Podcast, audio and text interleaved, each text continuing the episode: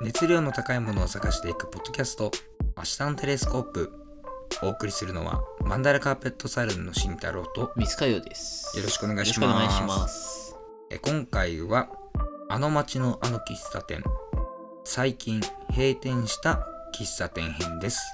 はい。はい、ちょっと悲しいテーマになっちゃうんですけどまあねやはりあの、まあ、コロナの影響があってなかなかこう人が来なくなったとか、はい。まあ、もしくはもともと閉店するつもりでうんうんでそれでまあコロナきっかけであ、まあ、このタイミングで、えっと引退しようと、まあ、決めた方とかもいろいろいらっしゃると思うんですけれども、うん。うんまあそんなあのいろんな喫茶店がある中はい。まあ、僕たちがまあよく行ってたりとか、なんかこう印象深かったところが閉店してしまったので、まあ、そのね、優秀な喫茶店たちをね、はい。のレクイエムではありませんけどそうもで、すね。今ね、うんあのこういうのかところがあったんだよっていうことでお話ししていきたいと思います。はい。はい。えっとですね、まず、まあ、こん今回も、あまああの街のあの喫茶店っていうこのコーナーは、まあ、大体僕たちが4つ喫茶店を紹介してるんですけど、そうですね。 1つの回につき、はい。まあ、今回も4つ紹介していきたいと思います。はい。はい。では、えっと、1つ目ですね。1つ目は、代々木にある、東京の代々木駅のえー近くにある、えトムというお店ですね。はい。トムですね。はい。これは今年ですもんね。 1月16はい。でしたね、確か。ね閉店してしまった喫茶店でございまして。い、や、もう、ここはね、もう、純喫茶中の純喫茶。ね。うん。もう、あの、初めて、僕、喫茶店行くようになりだしてすぐぐらいの頃に行ったんですけど、うんなんか雑誌かなんかで見たのかな。うん、で、入った瞬間のその雰囲気に、もう、やられたというか。はいはいはい。その思い出がすごい、まあ今でも覚えてて。うん、僕もそうですね僕も、えっとまあ、彼に連れてってもらって、えっとそれで行った初めて行った時にそのストロングコーヒーを飲んはいはいではい。すねでここのストロングコーヒーって結構他の店と違ってすごい印象的な味で、うんうん。もうそれがすごい記憶に残ってて、はい。であとまあジジロアがあるじゃないですかね、あるね。ババロアじゃなくてそう、ジジババアロみたいア、なジジロアがあるんでね。そうなんかそれもなんかすごいやっぱこう頭にあって昔はマゴロアもあったらしいよ。あそうな のマゴロワって マゴロワは何みたいなもう創作料理の域で、まあねっていうところでねそれで1階と2階があってねこう一つのなんかお家みたいな感じなんだよねそうそうそうそうそう。下にカウンターと、まあちっちゃい席があって、みたいなねそうそうそうそうで、上上がると、なんか、もうちょっと広く全体客席になってるんだよね。っていうねそう、ただ、あの、うん一番こうなんつうんだろうちょうど入り口の上ちょうど上ぐらいになるところ、2階の、うんうんうんあそこは円卓なんだよね円卓だよね、ううんん、っそこはまた面白いよね、ていうところがあってでうすんうねん、もうねあそこは結構行ったね俺も結構行ったよね結構行ったうん2人で2人でも結構行ってるし、個人個人でも結構行ってるだからこんなにいっぱい行ってたお店がなくなるの初めてかそうだね、うん俺はうんでこれから紹介するとこもそうだけど、なうんやっぱこんだけ行ってて割と大学生の頃からその思い出があったのにうんこう、あ閉店するんだみたいなねうんうんっていうところですよね結構ショック大きいよねなん大かきいねで代なんだろう々木って言ったらやっぱあそこしかないからさそうだねそうでそのやっぱ東京住んでる人とか新宿行ったことあるある人は分かると思うんですけど、やっぱこの新宿の喧騒からこう逃れていくその代々木駅に逃れていうんうんうんって、でそこにやっぱトムがあるっていうのがこうちょっと落ち着きのある感じがねうんあっていいんだよねうんで作業もできるしさいやーね惜しいところ美を味しいよねなくしましたよいやーちょっと本当なんか普段そう他の喫茶店がなくなるって言った言った時にさ、うんなんか1回2回しか行ったことないところとか、うんなんならまだ行ってなくてあいつか行きたいなと思ってたとかなくなるのでも結構心痛いのでそうそうそうそのめっちゃ行ってたところがなくなるってやっぱりっそうなんだようねわてくるものがあるよね。えなくなっちゃうのここみたいなねねなんか調べなんかきあ他で見たところによると、あのコロナのせいではだけではないみたいで、うんそそうのそうそうそう建物の問題っていうのも結構あったみたいで老朽化の問題とかね、うんだからなんかううここに関しては、あのまだ未定だけど、うんどっかで再なんか復活させたいっていうはいはいはいそういう目論見みもあるみたいだかねえねえねえらねえまあそのまあ話そはなんかねそれ本当に心待ちにしてるんだけいやど、本当にそのツイッターの情報がもう本当であってほしいっていうねところだよね本当そこはねうん、いやそうなんですよもうこのトムがなもうめちゃめちゃいいんですよね本当めちゃくくちゃよかった、いやもうマジで超純喫茶うん、であのなんだろうねこうアメリカンって感じかなまあそれもちょっとはあの感じ漂うけど、うんうん、でもやっぱこのなんだろうなんだろうえっ、とこの喫茶店内のその内観のこの決めなんだろう考えられたようなこのあの設計とかなんかちょっとなんか細かいところは俺はちょっとやっぱこう日本の喫茶店文化がやっぱりしっかりあると思ってて、うんあと1階と2階の雰囲気全然違うのよ全然違いいいねなんか本当に下はさうんちょっと薄暗い感じ、あ分かる分かる分かるちょっとバーっぽいんじゃないそうけど、そうそうそうそうねうん、薄暗い感じで2階上がると、うんこう窓が結構あるからすごい開放的なんだよねそうそうで光の差し方もさやっぱそうこそううそう結構入るから、うんやっぱ昼とか見るとすげえ明るそうそくうね窓とかも可愛い作りしてるしそうそうそうそういやーいい喫茶店ですねここは本当にとあのね昔行った時に、うんうんなんかその時は学校の友達と行った時だったかなはいはいなぜかあそこのおばあちゃんがうんうんなぜか知らないけど、うんなんかその日平日だったのかな、うんうんまだ学生だったからさ、はいは平い日とかいたまたま行ったのよ、うんうん行ったらさなんか珍しがってくれてほうほうなんか学生とかでああ若い人が来るってグルねープでうん昼間に来るって、はいはいはいでなんかなんか知らないけど、うんそこのロイヤルミルクティーの作り方をなぜか教えてくれて、いやめっちゃいいもう本当にねなんかね結構ね東京喫茶店ああるあるで、うんなんかこんな都会のところにこんなあったかい人いないでしょって 思っうんうんうんでこっちに上京してきたら割とそういう喫茶店の人たちってこうあ人情味があるっていうかねるよそういるのよね結構いるよねそれがちょっとう嬉しくてやっぱり、うん本当そうで通う理由になったりとかもするし、うんうんうだんからまあでもいろんな人に愛されたあの喫茶店だし本当テイクアウトでこうあの豆だけ買う人もいるしさ、ね、で俺らもさあの初めてさコーヒー登山した時に持ってたそうのはここの、トムの豆なんですそうよあねのストロング持ってたからねまあ、こあの僕たちのコーヒー登山の話をするとそのコーヒーのあ、えっと山頂でコーヒーが飲みたそいうねなんかめちゃくちゃいい景色の中でコーヒー飲みたいねからのじゃあもうの山の稜線しかないでしょそうそうそうそうで で言ったんだけどでそういった山を選んでってうん僕たちはその山頂で飲んでるんですけど、そうそうでそれの記念すべき第1回のその、えっとコーヒー豆に選ばれたのがこのトムの代々木のトムのねそうストロングブレンドだストロングブレンドだったっていうね、うんいやこ感慨深いですねこれはねはいっはいていうところでちょっとちょっと次次に行きましょうかね次はですねこれはね多分多くの人が見かけてる喫茶店だと思います、うんうんうんえっと、渋谷のパリパリパリですはいここはねあのねウインナーコーヒーでえっと生クリームをバラの形にしてくれることねでほんと有名でほんす、とねバラの形のやつがポンって浮いてるそうそうそうあれめっちゃ可愛いんだよねねほんと可愛い生クリームをこうバラの形にしてね雰囲気もすごい良くてねいやほんと雰囲気もすごいもうねめちゃめちゃいいんですようんなんかあの1回しかなくてフロア的に話で言うと、でテーブルも狭いし割となんか都会の喫茶店っぽい感じうがあるかな俺感覚的にねん、確かにス。ペースも狭いじゃんうん、うん、けどなんかその中でもそのなんかねえっとまあちょっと時代には合ってないけどそのタバコが吸えてそのすごい黙々としたあのうん 空間がもう俺結構、ね、あの昭和を感じてすごい好きだったのよあの本当さ、にちょっと煙たい感じがちょっとあるのも、うんうん喫茶店の一つの良さだった気はして、まあそうねもちろんそうねそうねたなんダイレクトに煙作るの嫌だけど、うんうんなんか、その風景も、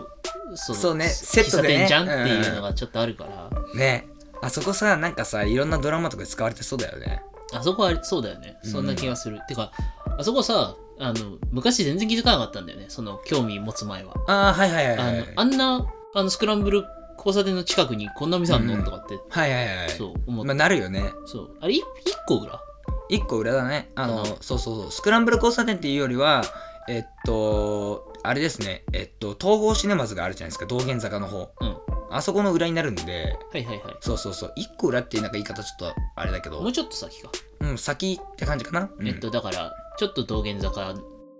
登ってくのそうそうそうあのだからこう丸九みのあの V の字があるじゃないですか、うんうんであれをえっと東方シネマズ、まあ、今エクセルシオールカフェとか家族にあるはいはいはいはい方に行ってえっと曲がるみたいな吉野家のとこで曲がるみたいなう、んうんあのマークシティ側の方の路地そにう入そうってそうそうそうそうそうそうそうねってところなんですよねでもうここもねもうしこたま行ったねここあは。もよく行ってたね。うんめまあだって渋谷いや今そう場所がいいんだそうよそうそうそう渋谷って行くとさ、うんもうもう駅周りはさもうトップがさ、うんもうパリしかないのよそうそうそう。でまあ一応あとさあのなんだっけえっとあのモヤイ像側っていうかさあっち側にさ、あのカフレェドレペだ。そうレペかな、うんレペ地下が入ったとこそだようね地。下入ったとこがあるんだけど、あのまあその辺りしかなくて、うでん大体みんなパリ行くのよそうだね。で朝も早いし、うんそうそうそうそう懐かしいねうん。ここ行ってめっちゃ行いったやここであ打のさち合わせとかもしたもんねね、したしたした。あなんだっけえっとチャプター H とかさなんかあの、着魔眼の時とかもねそうそうそうそういろいろあったしねしたしたなんだろうあとさあーなんだっけあのここはさもう完璧に、あの最初の緊急事態宣言の時にう、んもうあの辺さ都心全然人いなくなって、うんうんまあ、それのせいだよね完全うんにそうだねここは完全にそうだねそうあのめっちゃ張り紙、うんあそこ潰れた後にお店の前通ったら、うんうん張り紙にバーって文章書いてあってそうだったそうだっそたうそこのオーナーの人うんのこやつがうわーって書いてあってうわーって思っでて何人かさこれみんなやっぱ立ち止まって見るんだよね、そうパリのこと知ってるからさそうそうそうあここの喫茶店なくなっちゃったんだって、うんねうん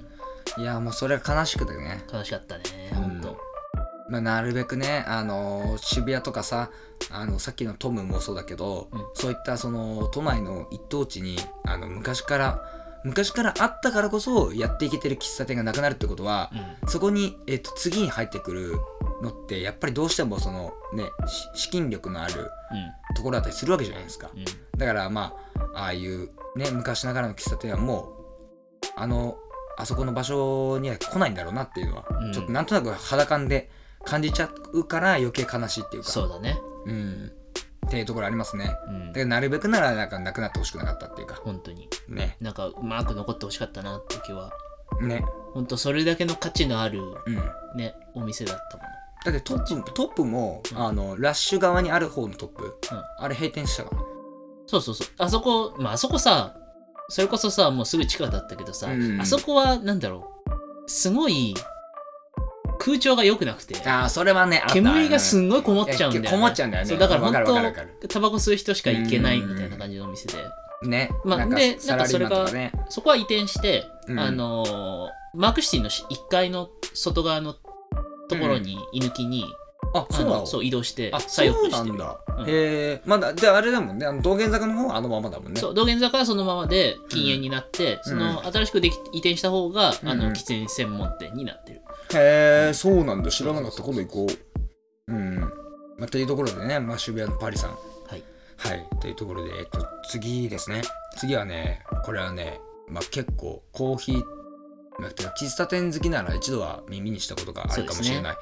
えっと金沢の禁煙室です禁煙室この禁煙室がねもう本当にねもうたまらんのですよ俺ここ行きたかったんこだこよねあのねあ行ってないのか行ってないよ俺はねあのね実は僕は金沢が大好きで、うんえっと、人生で金沢4回行ってるんですけど、あのそのうちの3回は禁煙室に寄ってますうんでえっと禁煙室はあの禁煙室の建物禁煙室の建物はもう、えっと、築年100何年あそんなに古いんだもうめっちゃ古い建物の1階に禁煙室があって、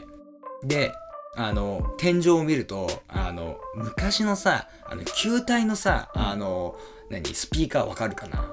はいはいはいはいまままたまたまにあるねミラーボールっぽいさ、なんかスピーカーでさ、うんうんなんかあるのよね、うで、あれが残ってたりとか、なんかその中、お店の中自体もちょっと品のある、ちょっと昔のね、あの、さあ、なんかちょっとアンティークっぽいあの家具じゃないけどさ、ね、そういうんね、感じの、あの、本当になんか老舗の喫茶店ってところで、うんで、よくあの、そこのあの、ママとなんかいろいろ喋ってたりしたのね、うん結構フランクな人だったから、うんうんうん。で、もうめちゃめちゃ思い出があって、で、なんで金銀室なんやって、うんそもそも。うんであの金銀室っていうそのなんかもともとその喫茶店があの金沢に数軒あってはいそうでそれで今はもう1軒しかないんだけどああ最後の1点だったそうそうそうそうそうそうでもうね、まあ、ネーミングセンスのあの真真の意図は分かんないんだけどもうねここ禁煙室だけどタバコ吸えるんですよとりあえず、うんうんうんだから昔はさ喫煙できんできて当たり前だったんだそう当たり前だだったかからこそら禁あ煙え室ってて禁煙室って言ったそうそうそうそうそうそうそうそういやだからねもうここはねほんとちょっとね言葉で表現できないくらいいいお店ですうんうんいや俺それこそさうん親の実家石川県だから金沢何回も行ってんのあだけど、うん大体行くのって盆か正月なのよそうだねでそうのだね辺って休んでる店多く休てんでるね休んでるねだからこそ禁煙室とか行けてなくて田舎は休むしねうん普通にそうだねいやー禁煙室はねいや行きたかったいやいいっすよ本当に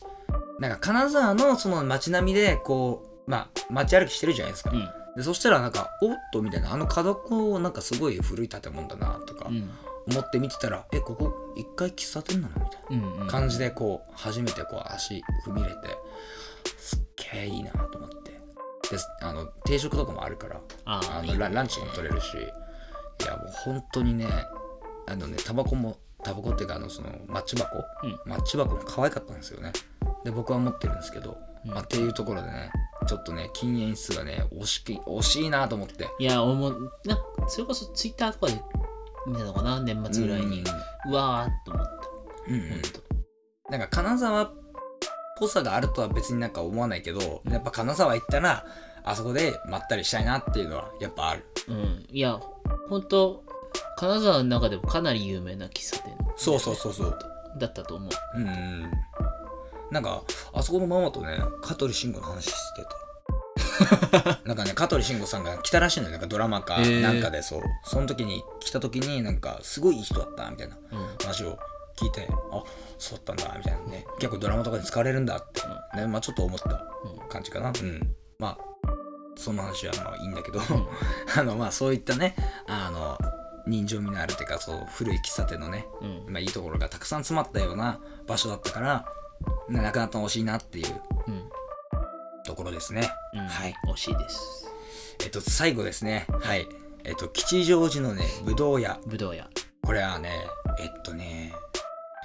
東急百貨店の、裏うん、裏側にあるんですけなんど、かあのステーキのお店とかしゃぶしゃぶのお店とかそういう、まあ、牛肉系なのかなそう、あのね、ぶどう屋のビル自体が、もういろんな、あの、階に分かれて階に分かれてそう4違うこと種類ぐらいねややっっててんんのの。で1階がそのカフェの、まあ、場所で、うんまあねここもねここもなんか品の高いようなね喫茶店で、もう建物自体がおしゃれな建物まあそうだねおしゃれだね入り口もなんでか中もすごいなんかあそれこそアンティークがすげえあそうアンティークすげえすみげたいえな、感じのお店だったよねあそうんうん、こねでめちゃめちゃ良かったんですけどねいやでも吉祥寺で多分なくなった喫茶店は多分ぶどう屋だけかコロナ禍ではそんな気ながあするそうねそうね、うんコロナ禍だよねまあ大宮もうなくなっちゃったけど、あれはコロナなのかな大宮あのさどあそううパルパルコの1階のあ角のそうだガっラス張た、りとかそうだった、そうだった、そうね、そうね。いや、でもあれ、でもコロナ禍だったから、わかんない理由は。やっぱ。うん、あれだよねコロナ禍去年の春だもんねあれねそうそう、去年の春だったから。まあコロナがでとも、言ってもでもあれはなんか前から決まってたような気がする。あそうなんだ、うん。まあ、わかんないけどね、じ本当のところは。まあでもあそこさ新しいテナント入んないああ、そうか、そうか。まあ、ということは、まあ、急にやめやめるってなったのかもしれないけどね。うんまあ、でも、そう、あの、ぶどう屋っていう、そのね、あのビル、もう丸ごとの、あの、なくなっちゃったかそうらあ、そこはあの緊急事態宣言が明けて一瞬復活してそうで出発した瞬間閉じますってすぐ、ね、なったもんね。いや、あれ結構歴史長かったと思うよ、本当に。うんうんでもなんかそういう古いさものがさなくなってさじゃあその後誰が受け継ぐのかってといううんことになるじゃん、うあそこは建物がすごい立派だからあの居抜きでも全然使えると思うし使えると思うねそうそうまあねなんか難しいところもあるんだけどねでもねやっぱああいうのがこうなくなっていくとこうやっぱ街もちょっと寂しく感じちゃうよねうんああいう建物だってそんなすぐさうん次もういい興味作らないじゃん作んないねお金かかるからお金かかるからのスマートになっちゃうしそう普通の喫茶店とかカフェとかでもそうだけど、うんその今言ってるみたいな喫茶店とかと同じような内装をしようとしたらとんでもないお金がかかるまあそかうだら、ね今の新しいお店ってそこまでお金かけれないからそうなんだよなそうだからやっぱり同じようなものってなかなかもう次できないんだよね今の時代だとそうなんですよ、うんまあ難しいとこもあるんだけどねうん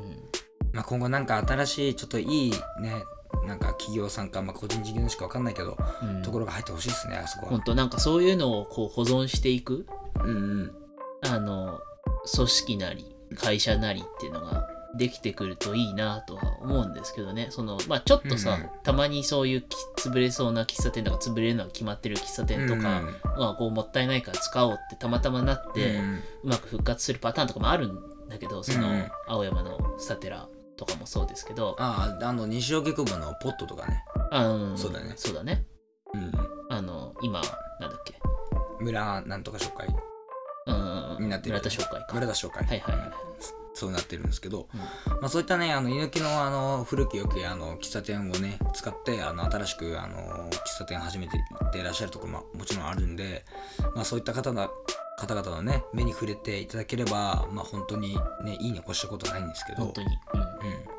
まあねまあねまあコロナってまたこう難しいですよね飲食業界にね大打撃を与えて本当あの都心にあればあるほどやっぱ貯金にしたりったものもガンガン減っていくしあの生活拠点がその近くにないような場所だと、だから渋谷とか、そうねあそとうねもうてきめんに来るんだよね。そねのだからその新橋とかさあの辺りとかそうねそうそうそうそう、うんそのなんつうのあの住宅街の中だったら、うんうんだない言って開けときは周りの人来るから、そうね固定客があのだって高円寺ほぼ潰れてないもんね全然潰れてない。全然潰れてないなんならだってあの一番ひどかった時やってるお店普通にあったもの。あそうだね、うんそれは言ってるねそうでもやっぱそのなんかやってる人たちにもさあのなんかやっぱりコロナになったばっかりの時って得体が知れなかったから難しかったじゃん正直うん、いやいや4月あの時の雰囲気ってやっぱり今思い返してもやっぱすごかっいた、やすごいすごいと思うなんかもうあのやったらもう罪みたいなうのがあったよね、うん、あのなんでやるんだみたいなでもさ本人たちからしたらさもう生活しなきゃいけないっていうそこうそうそうそうの追い詰められてんだよねうん八方塞がりの状態じゃんそうそうそで今だとさあお互い気をつけてあの合意の上でさねお店に入るんだったらさ、うんあのね、お店側もあのこの時間空けてるから入っていいよってで、うんこっちもさそのリスク分かってさあの手あねあの除菌してさう、入る時にさ除菌してあの入ればさあの、まあ、お互いがもう分かってるからそこに入れ,、入れるじゃんうんうんうんけどやっぱこの45月の時なんてもうねなかなかですよそうしかもまださそのなんつうの絶対にみんな8時で閉めますみたいな今みたいな感じじゃなくてさなかったねまだおうん店によって対応が全然違うみたいな時でそうねそうねそうあのちっちゃいお店であればあるほど、うんだからなんか開けてるあえて開けてるきあの何居酒屋さんとかだとやってた方がなんかままだ損失が少ないから開けてるみたいなねえねえとことるよかあねったりしたしいや難しいんだよ本当にあの混沌としてたよね、うんなんかいつも通り空いてる喫茶店も多分大変苦労されてると思うのうん、で本当に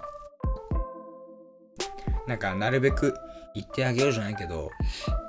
まあ外に出過ぎてもまあなんかリスク増えたりするかとは思うんですけど、うんまあうまくうまくね付き合いながらねねそういうところを支えていければと思いますねうんはい、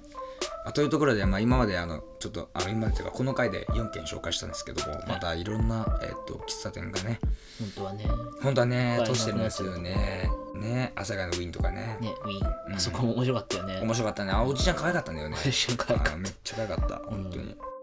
あそこでめっちゃロイヤルミルクティー飲んでたああだって前めちゃくちゃ近く住んでたもんそうですそうそうもう徒歩マジで3分ぐらいのところに住んでたから、そうそうそうそうとかねいろいろねなくなっちゃったけどまあでもこれからまた新しい時代が来ると考えればねうんうんやっぱりその喫茶店とか他の業種とかもそうだけど後継ぎがいなかったら続かないからそうだねうんそれこそねあのお世話になってねあのコセとコーヒーとかね、ねあと誰か継ぐんですかどうなんだろうねねちょっとマスターに聞いてみたいなうんまあ、っていうところは置いと いて、はい。はい。えーっ、と、まあ、とそういうことで以上です。はい。はいえーっ、と、で、あの、告知になるんですけれども、えー私たち、あの、マンダラカーペットサルーンの、えーアートブック、チャプター H が、えー現在、絶賛発売中でございます。えー Amazon でも、えー売っておりますし、えー書店にも並んでいるので、ぜひ見かけたらチェックしてみてください。はいはい。お願いします、はいえーそれではお付き合いいただきありがとうございました。ありがとうございましたお送りしたのは、マンダラカーペットサルーンの慎太郎と、三塚洋でしたそれではまたお会いしましょう。